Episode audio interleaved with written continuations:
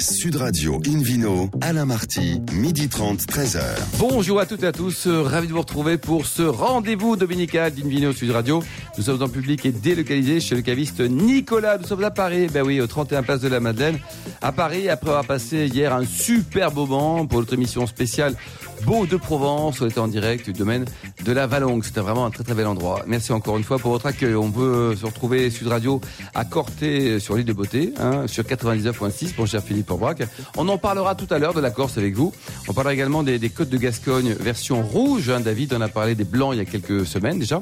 Euh, le muscat avec le nez du muscat et tous les, fruits qu'on peut sentir. Et le Vino Quiz pour gagner plein de cadeaux en jouant sur une radio.fm. Alors la fine équipe du dimanche, elle est composée de, attention, il y a Hélène Pio qui est là. Bonjour Hélène. Bonjour. David Cobol, Philippe Aubrac et André Derieux. Bonjour, à tous les trois. bonjour. Alors pour débuter cette émission de Invino Sud Radio, on accueille maintenant Michael Garde, vigneron au château Augoujon. Bonjour Michael. Bonjour à tous. Alors racontez-nous ce château, il a été créé quand? Hier matin ou il est ancestral? À peu près hier matin, ouais. Non, moi je suis la quatrième génération ici, et c'est une propriété euh, que mon père a, a repris dans les années 50. Et, euh, et voilà, donc moi aujourd'hui je m'occupe de toute la partie production, puisque c'est une propriété familiale où nous travaillons euh, entre frères et sœurs. C'est pas trop dur voilà. ça parce que quand même non? Ah aujourd'hui c'est pas simple. Euh, Ah un voilà, vous dites ça c'est à cause de la sœur, non? Ah non, mais les femmes Ah, on va discuter.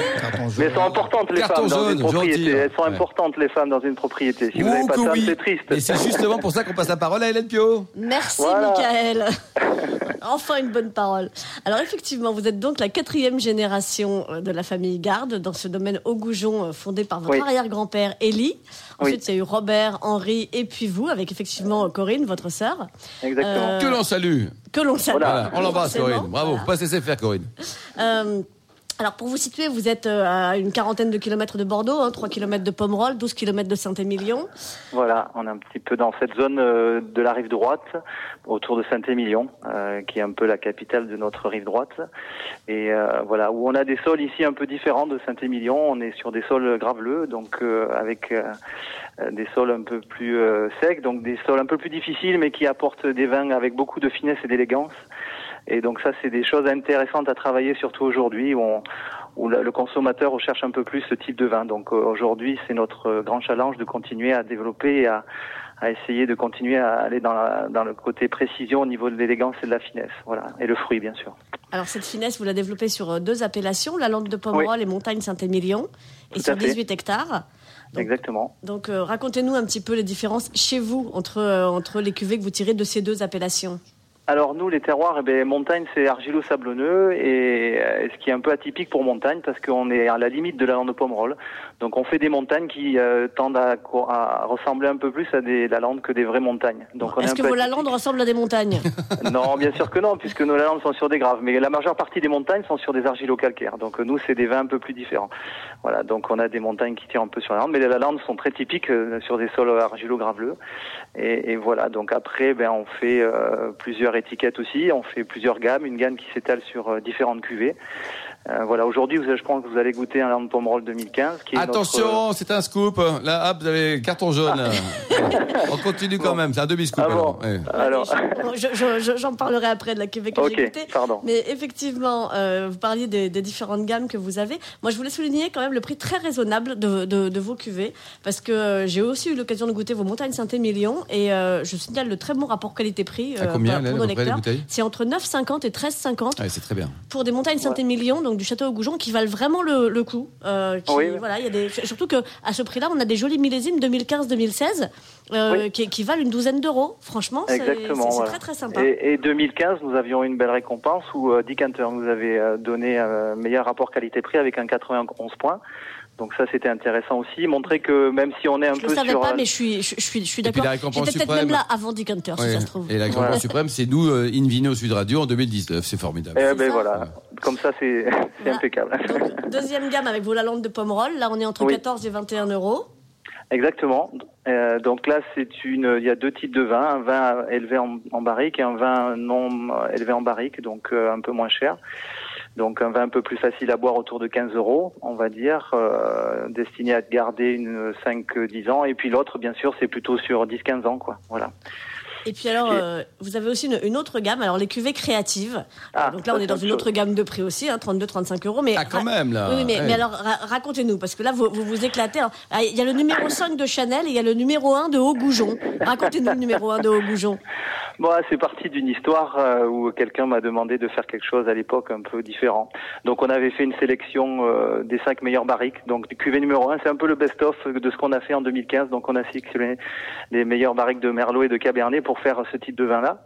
Et ensuite, dans les autres cuvées, vous avez des cuvées un peu atypiques par rapport à l'appellation, dont notamment la cuvée Liberté que l'on a appelée, qui est un vin en fait que je construis et que j'élève sans sulfite. Donc ça, c'est un peu le, le côté atypique du coin. Et voilà. Année, en 2016, pour le millésime 2016, nous avons eu trois étoiles coup de cœur au guide Hachette avec un très beau commentaire. Donc c'est vous montrer aussi qu'on peut se faire des vins sans sulfite de très bonne Et de bonne qualité, et de garde. Voilà. Et Avant le, des- coup de cœur là, qui a été à demi euh, dévoilé, on va dire, euh, côté, côté bouchage, c'est important. Parfois, il y a des vins qui ont des goûts de bouchon. Comment vous êtes équipé, vous, au niveau du bouchage?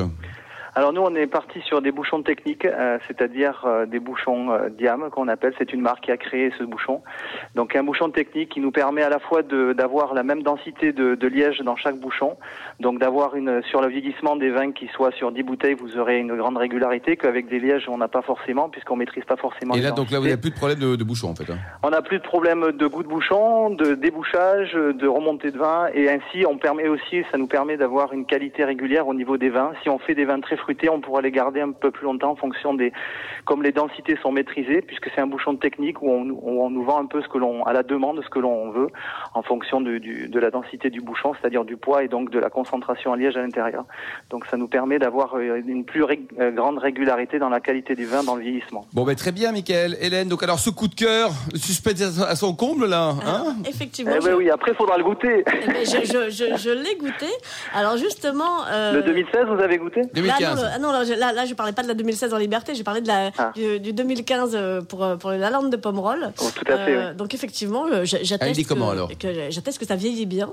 Euh, et ben écoutez, il est très chouette parce que il a le caractère de cette belle année qui était 2015 évidemment, les tanins, Ouais. l'acidité qui garantissent la durée, mais on a aussi beaucoup de velouté, beaucoup d'élégance.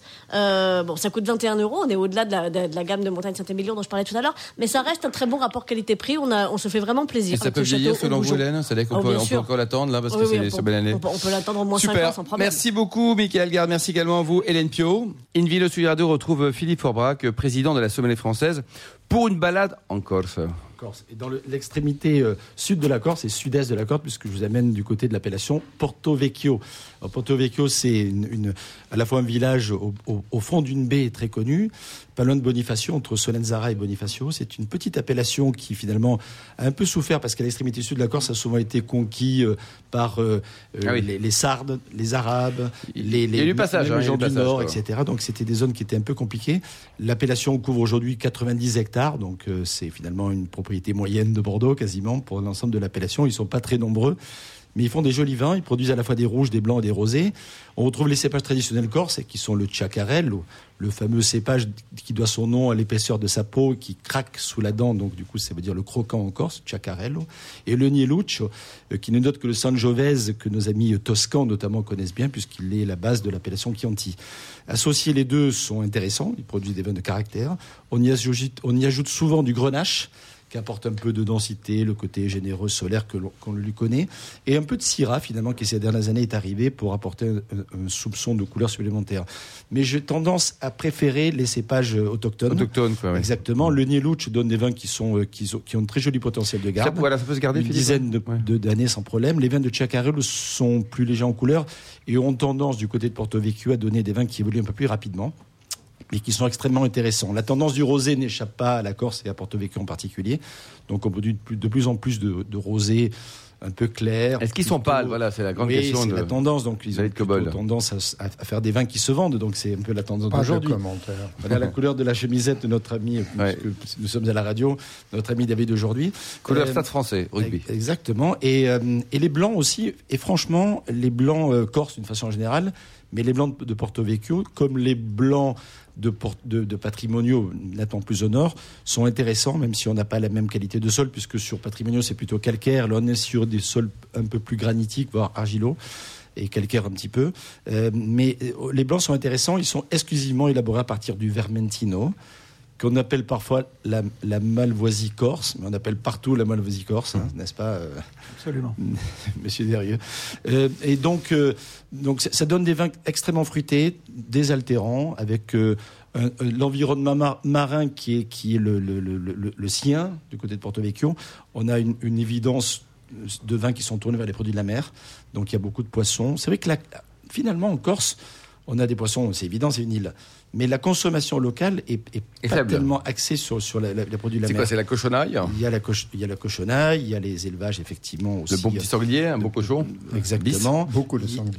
Exactement, les fromages aussi, beaucoup. Hein. Euh, l'huile d'olive, la châtaigne, il y, a, il, y a, il y, a, plein de choses super intéressantes. Et d'ailleurs, à Porto Vecchio, il y a deux, trois bars à vin sympathiques. Il y a les plaisirs du vin, euh, dans lequel on peut retrouver de très jolies sélections de vins, mais aussi de produits de, de la région. Euh, il y a également le, un bar qui s'appelle la, Cantina, la Cantina di Lorio l'apostrophe O 2 R I U, qui est, également un endroit extrêmement euh, chaleureux, comme savent l'être les Corses. L'Orio, je crois, signifie la cave. Hein, exactement. et c'est marrant parce que la cantine à l'Orio, c'est la, la, la, cave de la cave. Quoi, voilà.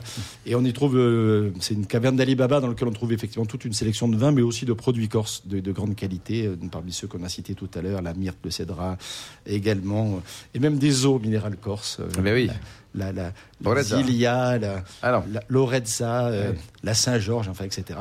Euh, quelques bons domaines de l'appellation qu'il ne faut pas louper. Alors, le plus emblématique, c'est le domaine de Toraccia, avec la famille Imbert qui est installée là-bas depuis les années 60 et qui a fait vraiment un travail formidable à la fois Christian, mais maintenant son, son fiston.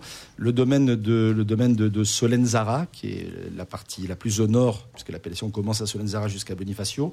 le domaine de Granagiolo, qui est également parmi les nouveaux domaines, en tout cas les domaines dont on parle de plus en plus aujourd'hui, et qui vont vraiment sur les trois couleurs des, vins de grande qualité. ça se boit euh, pour les rosés plutôt en saison, le blanc euh, de façon plus intemporelle, le rouge plutôt en hiver.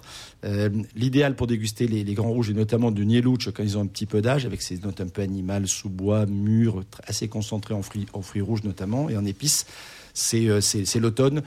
Pas trop chaud quand même, autour de 16-17 degrés, il est raisonnable de les servir. Merci beaucoup Philippe Forbach, merci à tous. On se retrouve dans un instant au bar à vin du caviste Nicolas Paris, place de la Madeleine, avec le Vino Quiz pour gagner un très très très joli cadeau en jouant notamment sur invinoradio.fm. Sud Radio Invino, Alain Marty, midi 30, 13h. Retour à la cave, Nicolas, place de la Madeleine à Paris, au cœur de la capitale, pour cette émission en public et délocalisée avec Hélène Pio et The Vino Quiz. The Vino Quiz, dont le principe est que chaque semaine, nous vous poserons une question sur le vin et le vainqueur gagne un très beau cadeau puisqu'il s'agit du guide des bons vins à petit prix de David Cobold en personne. Oh là, dédicacé peut-être par David, il est en forme. Est-ce hein. qu'on peut jouer? Avec une photo toute nue. Non. Alors, voici la question de ce week-end. Oh là là là là là sur la plage abandonnée. Alors oui. la question de ce week-end concerne le rallye des vignerons des Beaux-de-Provence. Tout nu d'ailleurs, ça. Qui aura un rallye naturiste aussi. Peut-être, qui aura lieu le 28 septembre. Alors justement, je vais vous donner trois exceptions concernant ce rallye. Vous allez me dire laquelle est fausse. réponse A, c'est un rallye automobile ludique, ponctué de visites de caves et de nombreuses activités. B, le rallye se fait en marchant sur les mains. Ou C, il faut désigner un SAM par voiture qui sera récompensé pour son engagement s'il respecte évidemment les règles de sécurité. Il n'y a pas l'option à poil alors? Il n'y a pas l'option à poil, mais ça c'est comme on veut. Bon, réponse 2 si vous voulez. Voilà. Pour répondre et gagner le guide des bons vins à petit prix de David Cobold, rendez-vous toute la semaine sur le site invinoradio.fm, rubrique Vino Quiz, et le gagnant sera tiré au sort parmi les bonnes réponses. Merci beaucoup Hélène. Invino Sud Radio retrouve justement David Cobold, le cofondateur de l'Académie des vins et spiritueux, pour euh, continuer sa balade dans les côtes de Gascogne. Alors c'était blanc il y a quelques semaines, maintenant c'est rouge. Oui, on passe au rouge. Et à la différence de beaucoup d'appellations en France, euh, cette, cette, région, euh, Gascogne, qui comporte presque tout le département, en tout cas une très grosse majorité du département du Gers, et, qui déborde un tout petit peu sur les Landes et le Lot-et-Garonne partie sud, euh, est presque entièrement consacré au vin blanc et au vin blanc sec, avec aussi une part de vin blanc doux ou semi-doux. Euh, le rouge ne représente que 7%, et puis il y a aussi 8% de rosé, dont je vous parlerai peut-être une autre fois. Euh, alors les rouges, qu'est-ce qu'on peut dire des vins rouges? Euh, Côte de Gascogne est une appellation récente, c'est un IGP, un anciennement vin de pays. Euh, donc les règles sont plus souples sur le plan des, des, des cépages. Euh, et pour comprendre l'encépagement, il faut aussi euh, surtout comprendre le climat. On est dans un climat océanique où l'influence de l'océan Atlantique est forte et aussi situé sur un axe nord-sud entre le, Piémont pyrénéen euh, au sud et puis le Bordelais au nord. Et du coup, on trouve un mélange de cépages qui sont soit pyrénéennes, soit Bordeaux, soit, le- soit les deux à la fois. C'est-à-dire toute la famille des Cabernet et de Merlot, donc Cabernet Cab- Sauvignon et Franc, plus le Tanat et quelques autres cépages. Et ça, c'est une tendance qu'on va voir évoluer, à mon avis, qui va augmenter en puissance dans les années à venir. La découverte faite euh, sous l'égis de, de- l'excellent cave de Plémont de cépages ancestrales, anciennes, un peu oubliées, qu'on n'a pas replanté ou très peu depuis le phylloxéra, comme par exemple un, un cépage assez récent, enfin qui a été réinstallé récemment, le Mansagne noir parce qu'on connaît bien le Mansagne blanc, euh, le gros et le petit, euh, dont j'ai parlé euh, il y a quelques semaines. Mais le noir, c'est intéressant. Alors pourquoi est-il intéressant? Parce qu'il produit très peu d'alcool. Et dans le, par les temps qui courent, où le merlot et le tanat sont deux cépages qui donnent naturellement, quand ils sont mûrs, beaucoup d'alcool, on parle de 14-15 degrés facilement dans une année mûre, et ben le Mansagne, il produit 11 degrés, ou 11,5. Donc on peut avoir un équilibrage dans le vin. Alors moi, je prétends, d'après mes dégustations pour l'instant, que le Mansagne est surtout intéressant en assemblage et un peu moins en pur. Euh, c'est un, vin- assez délicat, mais voilà. Alors, ces, ces, ces Côtes de Gascogne rouges, j'ai constaté une très nette progression dans la, dans la qualité, parce que j'avais fait une dégustation il y a deux ans. Là, j'ai refait cette dégustation où j'ai goûté une quarantaine de vins rouges. Euh, et honnêtement, euh, les tanins se sont affinés, le fruit est plus mis en avant. On a des vins très très intéressants et surtout très abordables en prix. C'est comme pour les blancs. Alain. Vous avez des vins qui se situent entre, pour la grosse majorité, entre 5 et 8 euros la bouteille. C'est vraiment pas cher. Euh, quelques cuvées qui, qui voient un peu d'élevage en bois et une sélection parcellaire plus, plus poussée euh, grimpent jusqu'à 12 voire 14 de- euh, euros, mais c'est tout. Et là, on a de très très jolis vins et qui ont en plus hein, une capacité de garde. Je dirais même qu'il est préférable les boire après un an ou deux, puisque par nature, soit les, les tanins, tanates, soit les cabernets donnent des vins plutôt structurés, Oui. euh, avec beaucoup de fraîcheur. Donc ils ont tout ce qu'il faut pour se conserver. Euh, je On, situe on quand peut même. conserver combien de temps On peut aller jusqu'à quoi 5-6 ans Ouais, facile. Bah, sur- en tout cas, pour les meilleurs cuvées, 5-6 ans. Et je parlerai euh, la semaine prochaine d'un- phénomène à Bordeaux où j'ai goûté un, un Bordeaux supérieur qui avait 18 ans et qui était absolument fabuleux. Donc, parfois, les capacités de garde dépassent largement les recommandations. Je cite quelques domaines, Bien sûr, David, bien sûr. alors, pour les cuvées plutôt haut de gamme, euh, j'ai goûté deux excellents vins de domaine de Chiroulet. Euh, Philippe Fosas, qui est un œnologue euh, très connaisseur, très pointu sur son propre domaine et qui conseille aussi par ailleurs en matière de tonnellerie.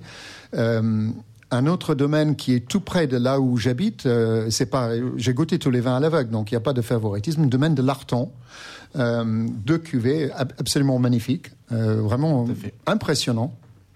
Et puis, euh, j'ai aussi bien aimé Ubi numéro 7, qui est un Merlot Tanat, assemblage. Euh, Laballe fait un très joli vin, un Merlot Cabernet Tanat.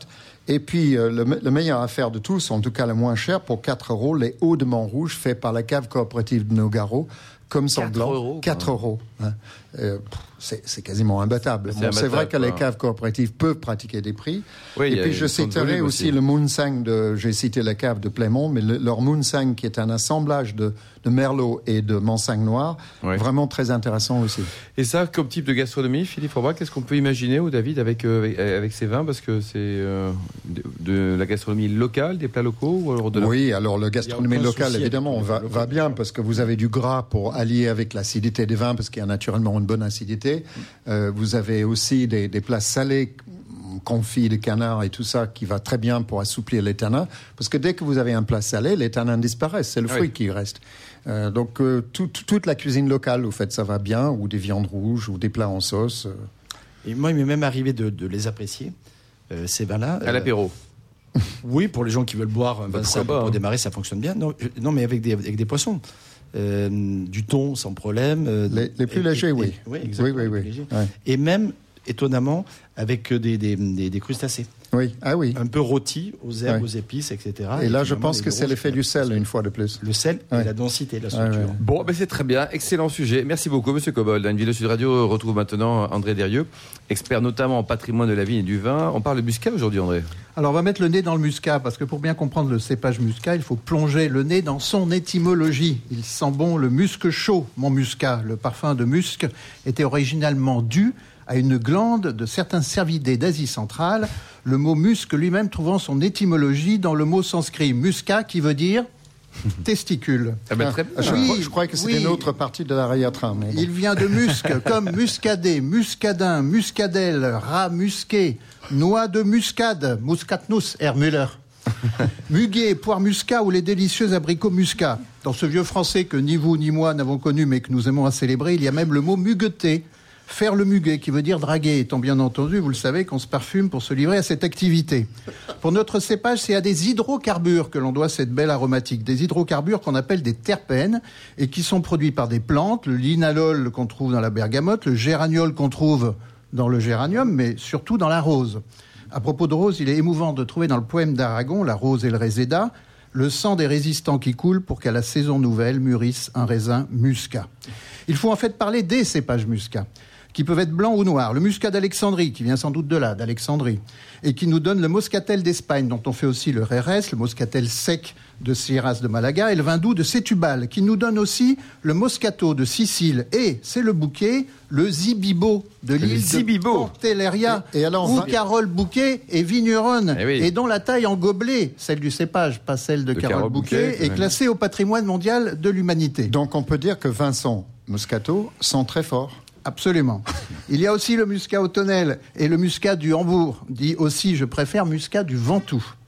Il y a au-dessus de tous le muscat blanc à petits grains nommé dans l'Antiquité uva apiana, cépage apian, aimé des abeilles ou au goût de miel. Il nous donne le moscato d'Asti, appellation à ne pas confondre avec l'Asti spumante, mais surtout les grands muscats du Languedoc. Leur succès historique vient de leur parfum, vient aussi du fait que ce sont des cépages de table et de cuve, mais vient surtout qu'on en faisait divers types de vins blancs doux, considérés souvent comme médicinaux, et qui voyageaient bien en raison de leur taux de sucre.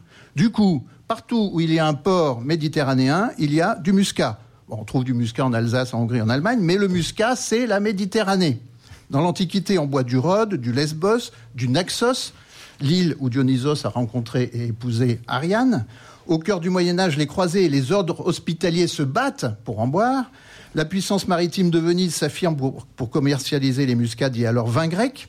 Ils sont en odeur de sainteté auprès des papes d'Avignon, ce qui explique le muscat de Baume de Venise. Venus de toute la Méditerranée et pour la France, de Frontignan, de Lunel, de Mirval, Rabelais en, parle, de Saint-Jean de Minervois, de Rivesaltes, du Cap Corse, ils inondent littéralement les tables des puissants. Au XVIIe et XVIIIe siècle, ils apportent le soleil aux consommateurs du Nord. Rappelons que le sauterne n'existera qu'en 1836. En 1740, l'abbé Bouquet, encore un bouquet, reproduisait à Lunel le meilleur muscat du vignoble. Son secret, il ramassait le muscat à l'assiette, c'est-à-dire grain par grain. En décembre 1774, Voltaire écrit de Genève à un de ses correspondants Je vous demande aujourd'hui une autre grâce, c'est de me conserver la vie. Et comment? En m'envoyant un petit cartot du meilleur vin de Frontignan. Et c'est à ce muscat précieux, celui de Frontignan, que le vin de Bordeaux doit sa bouteille particulière, aujourd'hui encore dénommée Frontignane. Napoléon et Karl Marx raffolent du muscat. Lors de l'irruption du phylloxéra, la France occupe l'île de Samos pour y développer en toute sûreté, à partir de 1890, les muscats de Samos. Les philatélistes apprécient particulièrement les timbres émis par le bureau postal de Vati, capitale de l'île, à partir de 1900. En 1925, l'écrivain Colette appuie sur sa maison de Saint-Tropez une treille muscate. Et je suis persuadé que Mallarmé pense au muscat quand il écrit L'aurore est un lac de vin d'or. Il est temps, dans ce monde de brut, de revenir, et je regarde autour de moi, Comment de revenir à la Oh, bah, tendresse merci. de ces Restez cépages poli, oui. aimés des abeilles et à la douceur de leurs vins ensoleillés. Les vins muscats doivent être redécouverts. Chaque mois de juillet, il y a d'ailleurs un concours des muscats du monde. Les doux sont idéales pour le foie gras et leur utilisation en cuisine. Pourquoi ne pas déguster avec modération? Toujours. une cuvée, l'originelle du Clos de Miège à Mirval. Il est produit par une historienne spécialiste du muscat. Muscat. Rivesaltes produit chaque année un muscat de Noël. Les muscats secs sont parmi les rares vins avec les sauvignons à pouvoir accompagner des asperges. Et comme raisin de table, nous avons par exemple le muscat AOP du Ventoux qui vient de célébrer sa fête annuelle à Ville-sur-Ozon au pied du Mont Ventoux. Oh là, excellent André. Hélène Alors moi j'ai deux propositions de Vino Quiz pour la semaine prochaine. Oui. C'est euh, soit quel est le vin qui réunit à la fois Napoléon, Karl Marx, Colette et Carole Bouquet, Oui. soit combien de fois André Derieux a-t-il prononcé le mot muscat dans sa chronique Ah la semaine dernière? Parce que là à mon avis on peut, on peut battre beaucoup, Bon, ça va, c'est pas records. une marque, heureusement. C'est c'est- cépage extrêmement ancien. Merci, merci en tout cas Hélène, merci C'est très, très euh, ancien, André, c'est- David et C'est un des Philippe. plus, un des plus anciens parce qu'il était très parfumé, il, il plaisait, Ouais, il il plaisait, plaisait, beaucoup. quoi. Fin de ce numéro d'une vidéo Sud Radio. Pour en savoir plus, rendez-vous sur sudradio.fr, iniradio.fr ou sur notre page Facebook. Invino, on se retrouve la semaine prochaine, hein, samedi prochain à 12h30 précise, pour une émission délocalisée chez Nicolas, le caviste fondé en 1822. Voilà, c'est le moment. Excellent déjeuner. Restez à l'écoute de Sud Radio. Et surtout, n'oubliez jamais, observez la plus grande des modérations.